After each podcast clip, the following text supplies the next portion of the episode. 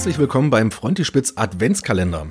Heute, hinter dem 21. Türchen, verbirgt sich mal ein Werk der Marke Weltliteratur im Straßenbahn-Leseformat. Es geht dabei um nichts Geringeres als um Ernest Hemingways Der alte Mann und das Meer. The Old Man and the Sea, so der Originaltitel, ist Hemingways letztes Werk, das noch zu seinen Lebzeiten erschien.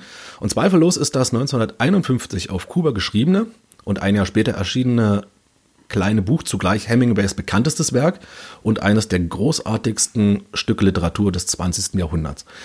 Hier vorliegend habe ich die Rowohl Taschenbuchausgabe von 2011 in der nunmehr 18. Auflage.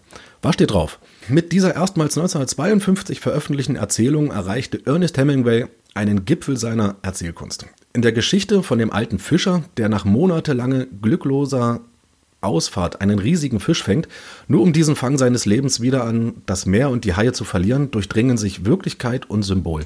Die Erzählung wird Gleichnis für ein von Mühsal und Tapferkeit gezeichnetes Dasein, dessen Sinnhaftigkeit nicht durch äußere Siege bestätigt werden muss. Was steht drin? Ja, es ist eine der schönsten Parabeln des 20. Jahrhunderts. Dabei ist die Geschichte so einfach wie banal. Im Mittelpunkt der Handlung steht der alternde Fischer Santiago, der mit einem riesigen Marlin ringt. Das war's. Naja, zumindest oberflächlich, denn dahinter, und das muss man als Autor erst einmal schaffen, steht eine Geschichte, über die es heute hunderte verschiedene Deutungen gibt. Eine Deutung, ohne Anspruch auf Richtigkeit natürlich, möchte ich hier ganz kurz anbringen. Ein erfolgloser Fischer, Santiago, geht noch einmal aufs Meer hinaus, weil er etwas fangen muss – damit er durch den Verkauf des Fangs finanziell überle überleben kann. Dann beißt ein Riesenvieh an, der Marlin. Santiago, der Fischer, muss ihn nun fangen, um den anderen beweisen zu können, dass er trotz seines hohen Alters noch immer in der Lage ist, Fische zu fangen, dass er es immer kann, dass Erfahrung über jugendliche Kraft siegt. Und je länger der Kampf mit dem Marlin dauert, umso mehr verschiebt sich diese Sicht allerdings dahin, dass er den Fisch fangen muss um es sich selbst zu beweisen, dass er es noch kann. Der Kampf mit dem Fisch wird zunehmend existenziell. Nur wenn er ihn fängt und der Fischer weiß, dass er damit absolut falsch handelt, gibt dies seinem Leben überhaupt noch einen Sinn.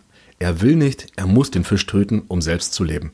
Und als er den Fisch dann endlich gefangen hat, fressen ihn die Haie auf und der alte Mann kehrt doch wieder mit leeren Händen zurück. Der alte Mann und das Meer ist eine großartige Erzählung. Sprachlich und auch der Übersetzer sei an dieser Stelle löblichst erwähnt, steht es über vielen anderen amerikanischen Büchern in deutscher Übersetzung. Hemingway erhielt hierfür 1953 den Pulitzerpreis und dieses Büchlein beeinflusste die Jury des Literaturnobelpreises zugunsten Hemingways im Jahr darauf. Wer mal, in Anführungszeichen wohlgemerkt, richtige Weltliteratur lesen möchte, ohne sich wochenlang durch hunderte Seiten dicke Wälzer kämpfen zu müssen, dem sei dieses nur 144 Seiten lange Büchlein für nicht einmal 8 Euro empfohlen.